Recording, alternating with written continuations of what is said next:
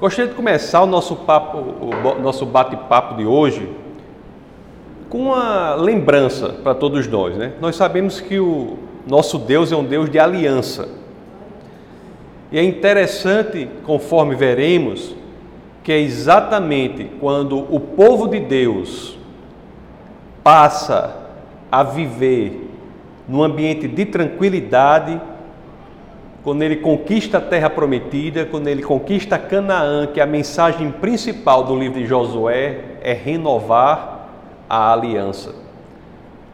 Como se, quando as promessas são cumpridas do Senhor, há uma tendência para que nós nos esqueçamos do único e verdadeiro Deus, e aí as Escrituras nos ensinam: quando tudo vai bem, cuidado, você pode se esquecer do Senhor. Quando tudo vai bem, cuidado, é preciso renovar as alianças com o Senhor. Deus é um Deus de aliança. Primeira vez que as Escrituras falam sobre as alianças foi olhar na história de Noé.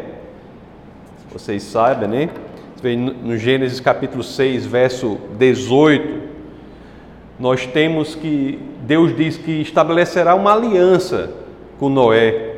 Diz que Noé entrará na arca a gente sabe que, conforme, conforme nós vimos, ele entrará na arca e subirá quando houver o julgamento de Deus, quando houver o dilúvio, ele subirá e quem estiver na arca estará salvo do julgamento. Uma das representações visuais mais belas do ministério de Jesus Cristo aqui na terra. Em Gênesis 6:11 fala de outra aliança, quando diz que a terra não será mais destruída. E, Deus faz também, conforme vemos, uma aliança com Abraão, quando ele diz que por meio da descendência de Abraão, todas as famílias da terra serão abençoadas. Há também a aliança de Deus com o povo de Israel.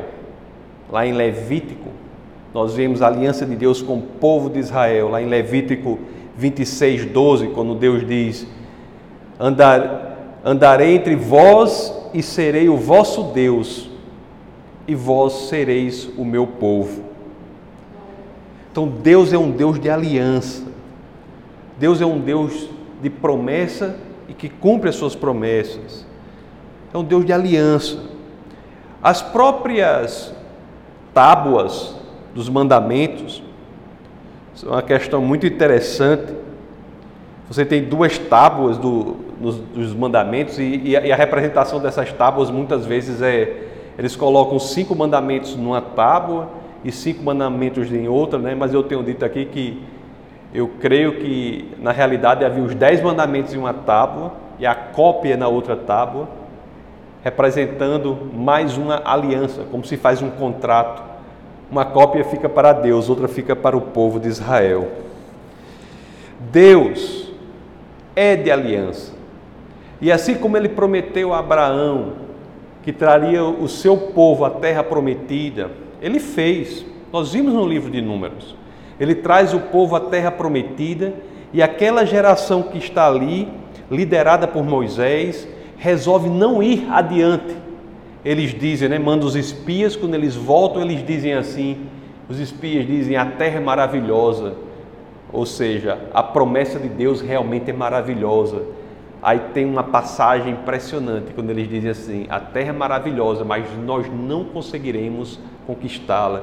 Em outras palavras, a promessa de Deus é maravilhosa, mas ela não será execuível, não será possível, como se a promessa de Deus não pudesse ser realizada. Essa geração morre no deserto. Ela opta não, por não sair da situação em que está, não enfrentar a terra prometida, não enfrentar Canaã e morre no deserto. E Moisés, que liderou aquele povo por 40 anos, também morre ali no deserto. E surge um novo personagem, que é Josué.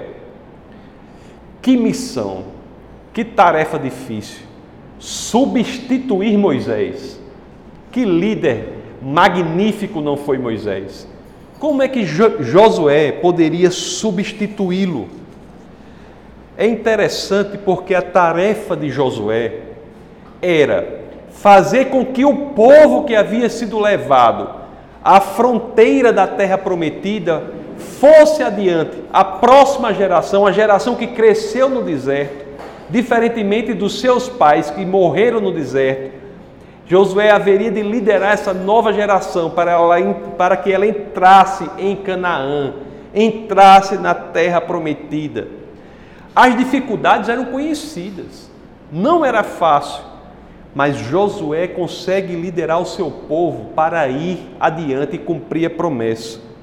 Por isso eu gostaria que vocês abrissem as Escrituras no livro de Josué. Vamos ver lá o capítulo 1 verso 9, a segunda parte do verso 9. Olhe só o que que o Senhor nos diz quando estamos diante de uma tarefa que é difícil, todos sabemos, mas que faz parte das suas promessas. Então você tem esta mensagem que é ser forte e corajoso.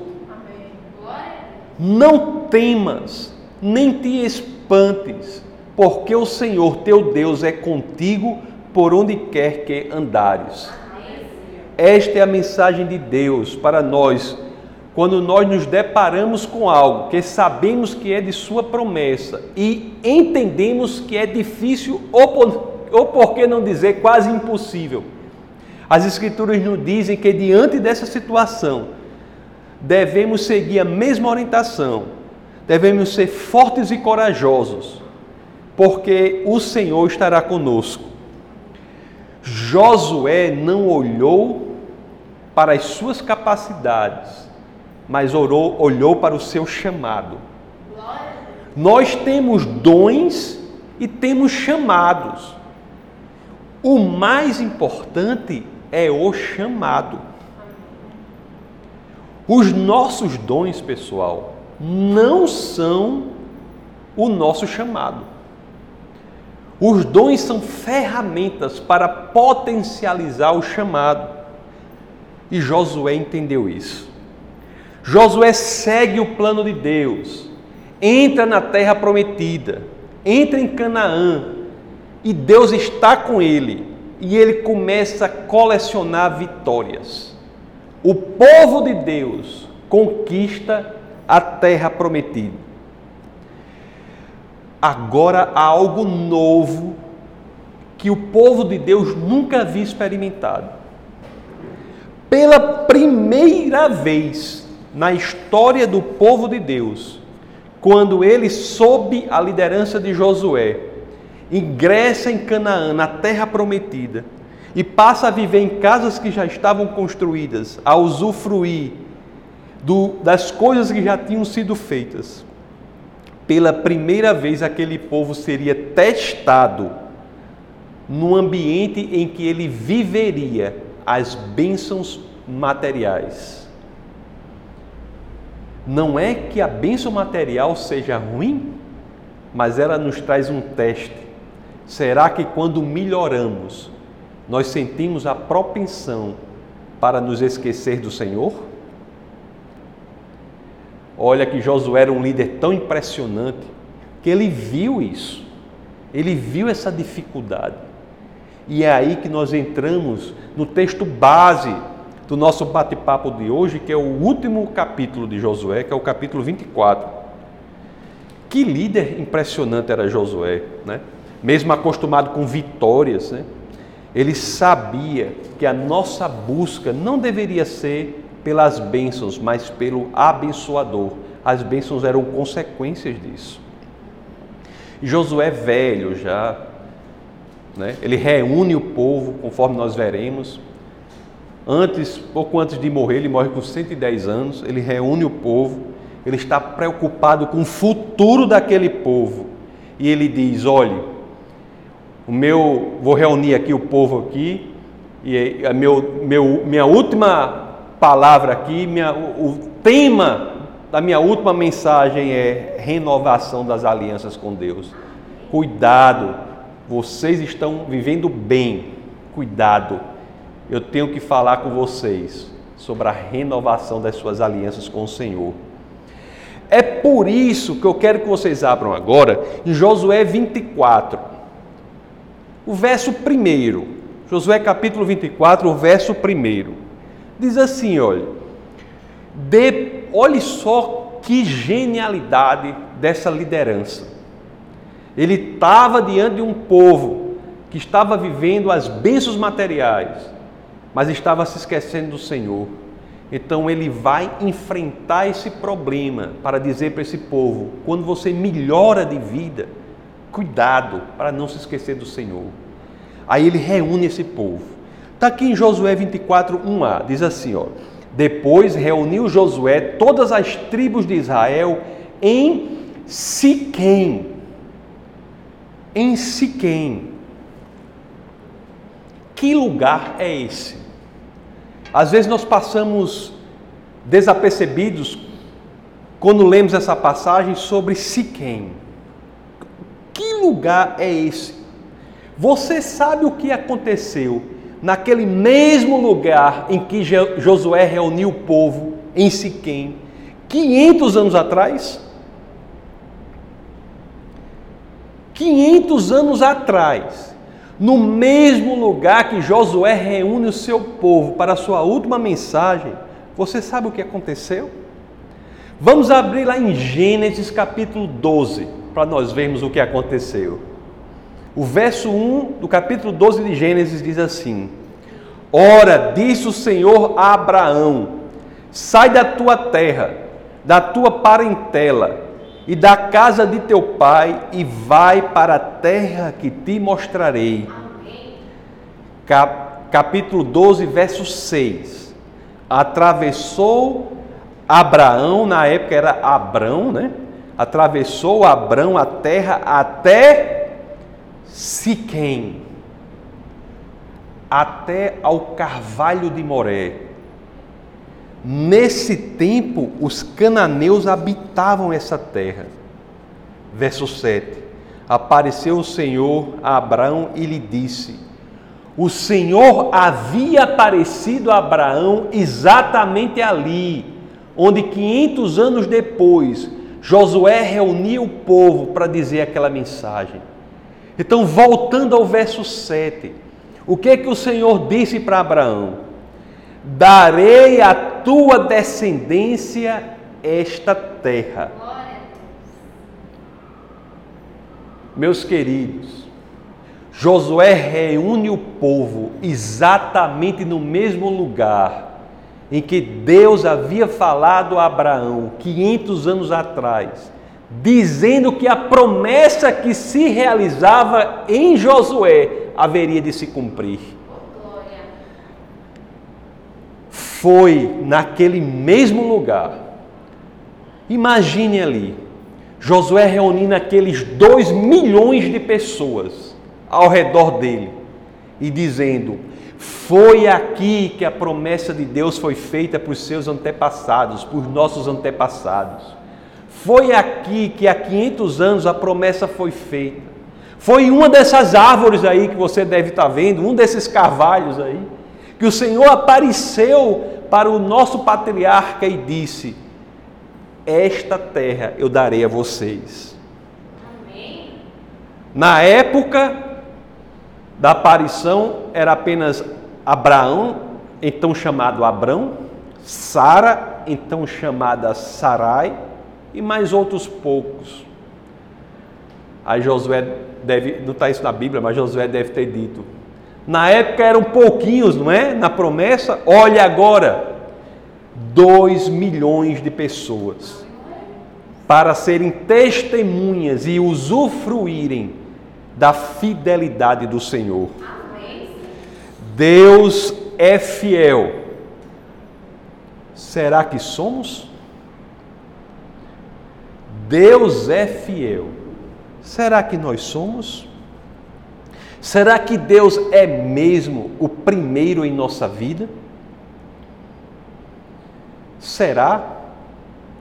Meus queridos, Josué identificou esse problema e ele disse: sempre que as pessoas melhoram, há o risco, o teste da prosperidade, que deve ser vencido o teste. Que é o de seguinte, que é o seguinte: quando você melhorar, não se esqueça do Senhor. É preciso renovar as alianças com o Senhor. É essa a proposta de Josué. O que é que Josué diz em resumo para aquele povo que estava vivendo aquelas bênçãos? Está lá em Josué capítulo 24, novamente. Vamos voltar ao 24, que é o, que é o texto base do nosso bate-papo de hoje. Josué capítulo 24, verso 14.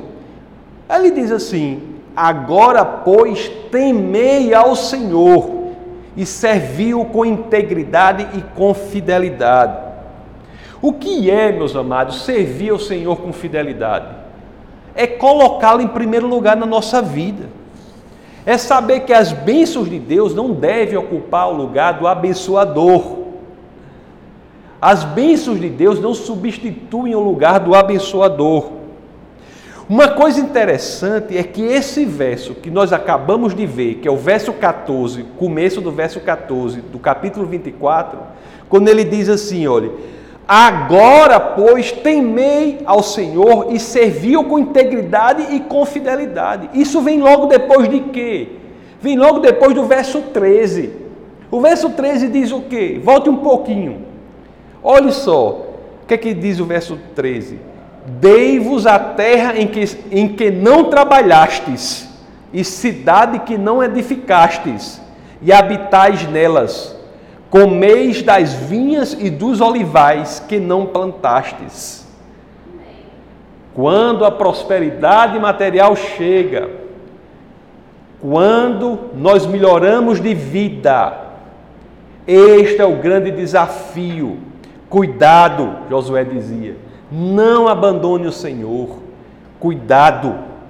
Eu que te dei tudo o que você tem, dizia o Senhor. Cuidado, porque agora é o momento de eu saber da tua fidelidade. Deus é fiel. Será que somos? Temos que renovar essa aliança com o Senhor. E aqui eu vou lhe dar, com base Nesse último discurso de Josué, vou dar quatro estratégias que nós devemos, aplicar na nossa vida sempre que houver uma situação que a gente estiver esquecendo do Senhor. Quando nós estivermos nos esquecendo do Senhor, numa situação parecida, vamos ver quatro estratégias. Quatro estratégias que devemos fazer para ficarmos imunes ao teste da prosperidade. Quais são? A primeira dessas estratégias, eu até já falei sobre ela aqui, assim, nesse, né, nesse nosso bate-papo hoje, que é sempre devemos trazer a nossa memória, sempre, a fidelidade do Senhor. Meus queridos, Toda vez que vocês se encontrarem numa situação em que achem que estão esquecendo do Senhor, se esquecendo do Senhor, traga à sua memória o que ele fez por você, o que ele já fez por sua família. Se lembre onde você estava quando precisou dele e onde você está agora. Por que você se esquece disso? Lembre-se onde estava antes do Senhor entrar na sua vida e onde você está agora. Esse exercício, eu digo a vocês, é um dos exercícios mais poderosos da vida cristã. Quando você não tira da sua memória a fidelidade do Senhor, o que Deus fez por nós. Eu imagino que com vocês é a mesma coisa, mas em relação a mim e a minha família, nós temos experimentado da fidelidade do Senhor. E eu tenho certeza que com vocês é a mesma coisa. Eu tenho certeza que depois que Cristo entrou na vida de cada um, a sua vida é outra e melhorou muito. E não devemos esquecer isso. Isso não deve jamais fugir da nossa memória. Devemos retornar ao Senhor com a fidelidade que Ele tem dado para nós. Sempre que você estiver desencorajado, sempre que você estiver triste com o Senhor, isso acontece, viu? Às vezes a gente fica triste com Deus, a gente fica desencorajado. Sempre que isso acontecer, volte a Siquém. como Josué fez. Volte a Siquém. Faça como ele fez. Vá lá no carvalho de Siquém. Vá naquele mesmo lugar, no madeiro, em Siquém. E relembre-se das promessas do Senhor. Ora, não se esqueça também que foi em outro madeiro, não é? Não foi em outro madeiro que Deus nos prometeu a promessa da Canaã espiritual. Foi lá naquele outro madeiro em que Cristo foi pregado. Segunda estratégia, meus queridos. Tenha clareza sobre qual Deus você quer servir. Tenha clareza. Pense, a, reflita consigo mesmo: qual Deus eu quero servir? Olhe, antes de falar aqui nas Escrituras, quando Josué fala sobre isso, tem uma história interessante que eu li, que o. Tem um. Quer dizer, é um bispo chamado Gerald Kennedy, que é um bispo. Ele fala de uma experiência de outro bispo. bispo lá que é do Trice Taylor. Ele disse, o Trice Taylor, ele foi evangelizar uma tribo lá na, na Libéria, uma tribo. Quando chegou lá para evangelizar, falando do Senhor, falando de Deus, aí chegou lá o, o chefe lá, o cacique, chegou para ele e disse assim: Olhe, bispo, eu quero lhe dizer uma coisa. Eu quero dizer que aqui na tribo nós acreditamos em Deus. Mas Deus às vezes está tão longe, então você hoje vai ser o nosso Deus, tá bom? Você vai ser o Deus por hoje. Ou seja, nós temos que saber qual é o Deus a, que, a quem servimos. Lá em Josué capítulo 24, verso 15, é que essa estratégia está presente.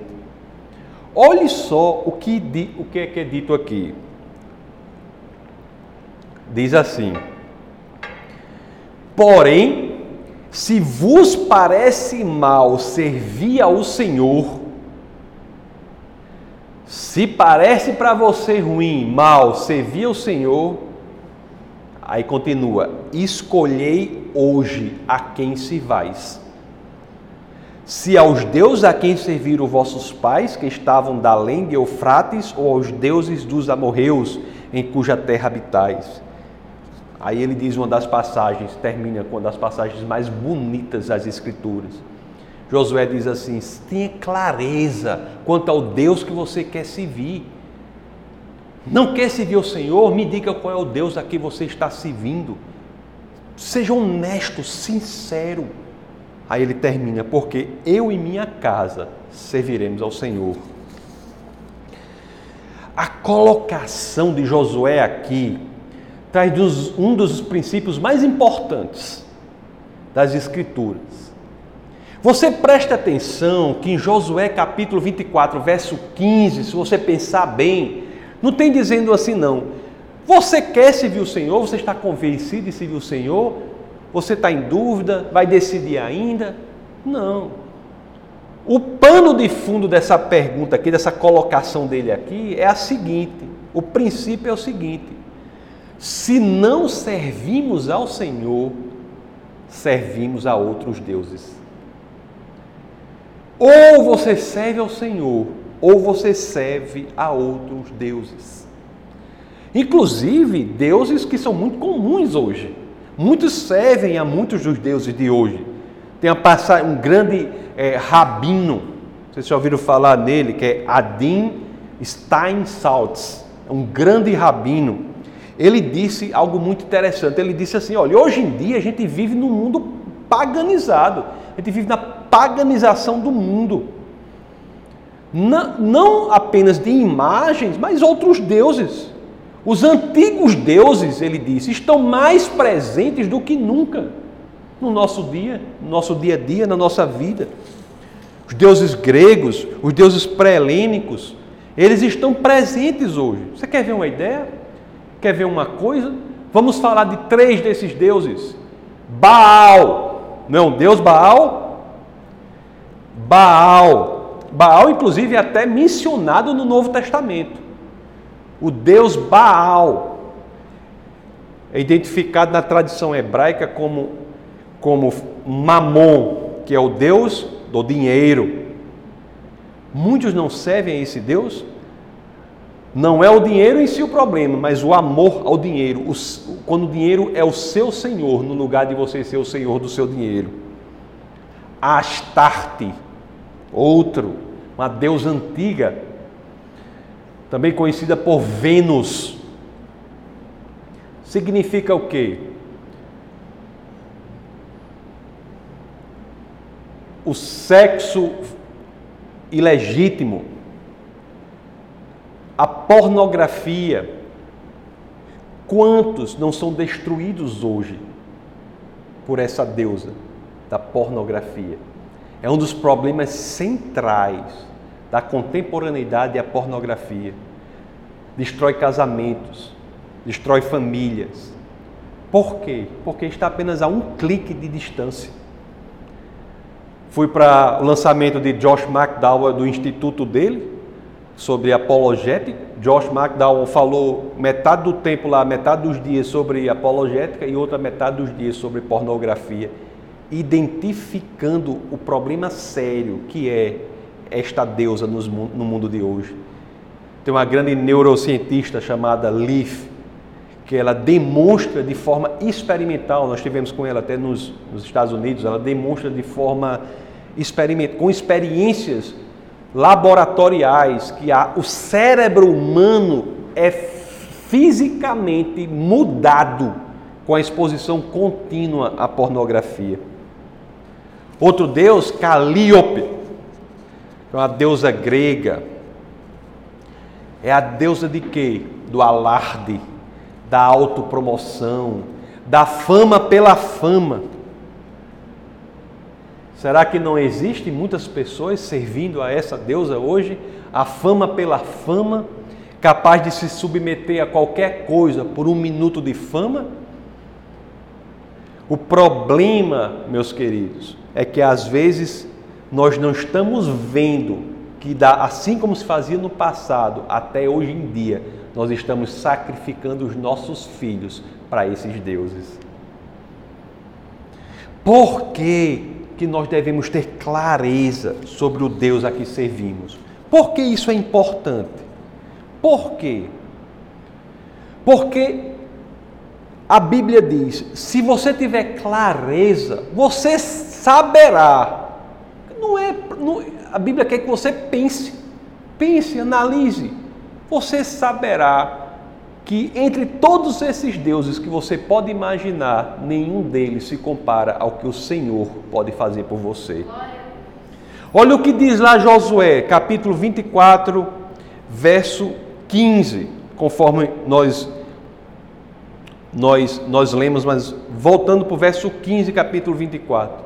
Porém, se vos parece mal servir ao Senhor, escolhei hoje a quem servais.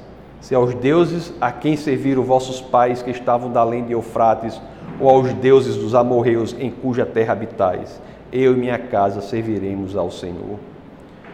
O, analise, analise. Ele dá, até, ele dá as opções aqui, olha, nas escrituras. Analise. Quem é? É melhor o Senhor ou aqueles deuses a quem os seus antepassados serviam. Abraão, eu não sei, eu creio que vocês sabem, nasceu numa família de idólatras. O que é que aqueles deuses a quem a família de Abraão e o próprio Abraão serviu antigamente no, na origem? O que esses deuses fizeram por, por ele? Nada. O que foi que o Senhor fez por ele? Foi, o colocou numa situação em que era por meio dele que todas as famílias do mundo seriam abençoadas. As escrituras dizem, por isso as escrituras dizem assim, ó, se aos deuses a quem serviram os vossos pais que estavam da além do Eufrates, ou aos deuses dos amorreus, em cuja terra habitais. Quer servir ao Deus dos amorreus, que vocês invadiram a terra, conquistaram a terra, estão sendo influenciados pelos deuses, os deuses que não conseguiram evitar que vocês invadissem?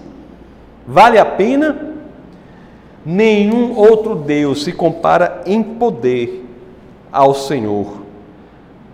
nós devemos ter clareza, devemos analisar qual desses deuses e para onde esses deuses vai nos levar. Se nós tivermos a clareza, é que nós teremos a convicção que de fato só há um caminho, que é servir ao Senhor. Olhe sinceramente para as opções, analise-as racionalmente, coloque-as diante de si Pense cada coisa a quem você está servindo, tenha clareza e faça a sua opção. Faça a sua opção. Então, essas são as duas estratégias já que eu falei. primeira, trazer à memória a fidelidade do Senhor. A segunda, ter clareza sobre qual Deus você quer servir. E se você se convencer, e eu tenho certeza que se você fizer isso com isenção, honestidade, sinceridade, você se convencer que servir ao Senhor é o melhor, então passamos para a terceira tarefa, a terceira estratégia, que é, se você está convencido que servir ao Senhor é melhor, então livre-se dos outros deuses em sua vida. É isso que Josué diz. Vamos ver Josué 24, o verso 19. Existe um diálogo aqui interessante, mas vamos ver. 24, verso 19 até o 24. Olha só, assim dizem as Escrituras. Então Josué disse ao povo: Não podereis servir ao Senhor, porquanto é Deus Santo, Deus zeloso, que não perdoará a vossa transgressão nem os vossos pecados. Isso, no contexto, quer dizer, ele não perdoará se você não estiver disposto a mudar. Não perdoará. O arrependimento exige uma predisposição de mudança de caminho. Aí o verso 21 diz: Então disse o povo a Josué: Não!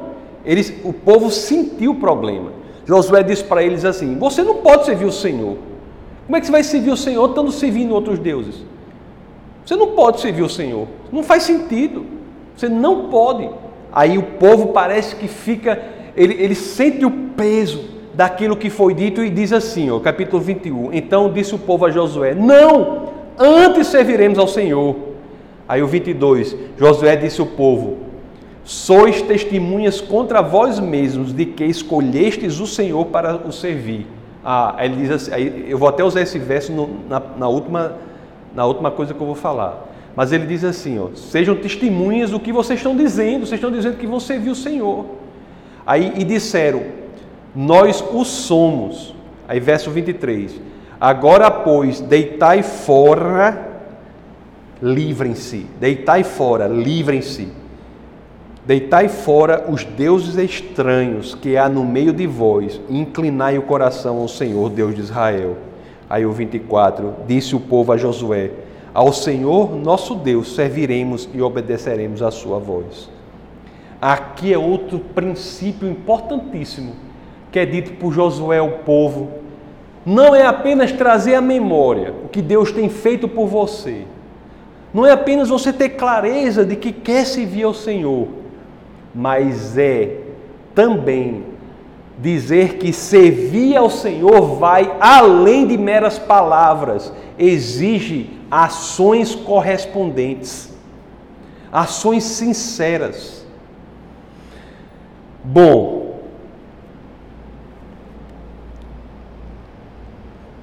quando servimos ao Senhor, as nossas ações dizem, demonstram que tudo o que fazemos é para que nossa vida seja endireitada, seja consertada na direção do que o Senhor quer para a nossa vida.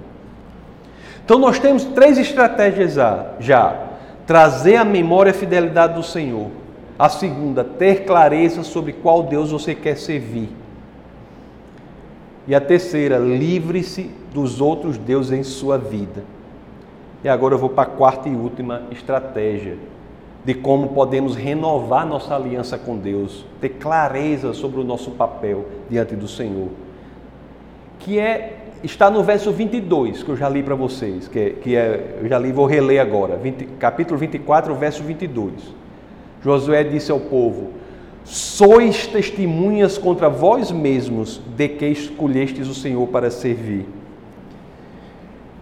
A estratégia que nos favorece a termos uma vida de acordo com o que o Senhor quer para nós é que nós tenhamos amigos, testemunhas das nossas escolhas para o Senhor. Testemunhas, amigos que possam nos encorajar, que possam nos levantar, que possam fazer com que a gente possa manter a escolha que fizemos para o Senhor. Ele diz aqui, ó, sois testemunhas contra vós mesmos de que escolhestes o Senhor para o servir. Uma coisa, você promete algo importante. Aliás, o cumprimento ou não da promessa é um indicativo forte, forte do caráter da pessoa, não é? Mas uma outra coisa muito indicativa de que você terá ajuda para cumprir a promessa é se você fizer isso diante de testemunhas, diante de amigos. Não é por acaso que o casamento tem testemunhas. É um voto, uma promessa, uma aliança que é feita de um por outro e ali tem testemunhas. Por quê? Porque é mais fácil você cumprir aquilo quando você tem testemunhas. E aqui Josué é claro ao dizer isso, um suportando o outro, Faça isso. Essa é a razão por que nós estamos desenvolvendo aqui na igreja chamado Núcleo de Desenvolvimento Espiritual, que as pessoas farão suporte umas às outras. Então, meus amados, nós temos essas quatro estratégias para servirmos ao Senhor. Quatro estratégias e que quando estivermos desencorajados, quando estivermos tristes com o Senhor, para que a gente não possa ingressar no caminho de destruição, de autodestruição, a gente possa fazer essas dicas práticas para que nós possamos renovar nossa aliança com Deus, voltar para o caminho correto, renovar a aliança com o Senhor. Quando as coisas melhoram, às vezes é, tem essa tendência mesmo, as pessoas se esquecerem de Deus. Mas Josué deixa claro aqui dizendo que há formas de você fazer no dia a dia para que você possa passar por esse teste da prosperidade. Porque Deus prospera a vida das pessoas. Muita gente é contra. Porque tem, é, é uma coisa muito tênue. O Evangelho é um Evangelho de prosperidade. A realidade é essa, quer você queira ou não. Eu não conheço pessoas que tenham sido expostas ao Evangelho que não tenham prosperado em sua vida. Prosperam. Agora, o problema é quando a prosperidade traz para a pessoa um outro Deus, que é o dinheiro. E as pessoas passam a servir a esse outro Deus que também faz promessas, e não mais ao Senhor. Então, renove a sua mente, traga à sua mente o que Deus tem feito por você. Traga à sua mente o que Deus tem feito por você. Isso é muito importante. Seja claro quanto ao Deus que você quer servir. Faça uma análise clara. Se você se convencer de que é o Senhor que você quer servir, livre-se dos outros deuses. Você não pode ter uma palavra que possa ser levado a sério se suas ações não forem correspondentes. Livre-se dos outros deuses. E por fim, tenha amigos que possam lhe ajudar nessa caminhada de fidelidade com o Senhor. Eu vou encerrar aqui com uma passagem que tem tudo a ver com o que foi dito. Essa passagem era um sermão de Lewis Drummond é um grande pregador. O sermão foi publicado numa, numa, revista chamada Pulpit Digest, que foi em 1983. Eu vou terminar da forma que ele termina esse sermão dele. Que ele diz assim, ó, o quão importante é nós verdadeiramente servirmos ao Senhor, renovarmos a nossa aliança com Deus. Então ele termina o sermão dele dessa forma e eu gostaria de pegar emprestado essa, essa forma para terminar com vocês. Ele diz assim: ó, quando tudo mais estiver passado, quando tudo mais tiver sido dito e feito, apenas uma coisa verdadeiramente importará. Você conhece a Deus? Você pode passar a eternidade com Ele? Vamos orar.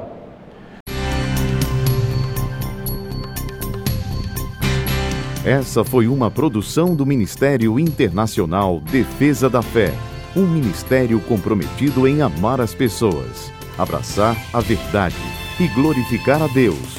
Para saber mais sobre o que fazemos, acesse defesadafé.org.